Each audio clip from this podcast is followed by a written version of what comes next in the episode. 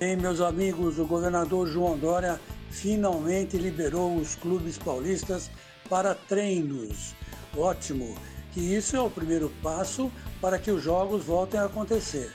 Evidentemente que dentro de uma normalidade completamente diferente, né?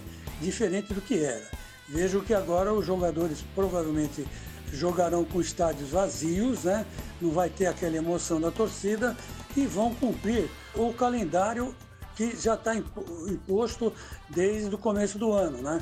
Mas eu particularmente acho que o Campeonato Paulista e todos os regionais deveriam ser suspensos para que os clubes se preparem para o Campeonato Brasileiro e a Copa do Brasil, Libertadores, muitos deles estão aí, né?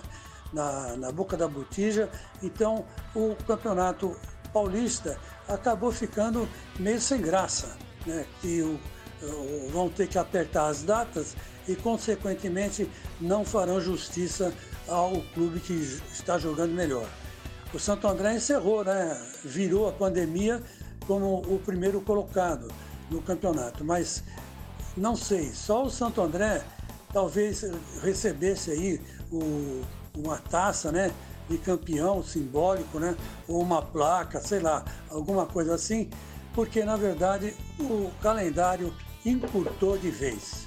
Que coisa! Parece roupa lavada, né? Que você compra e de repente ela encolhe. E tenho dito.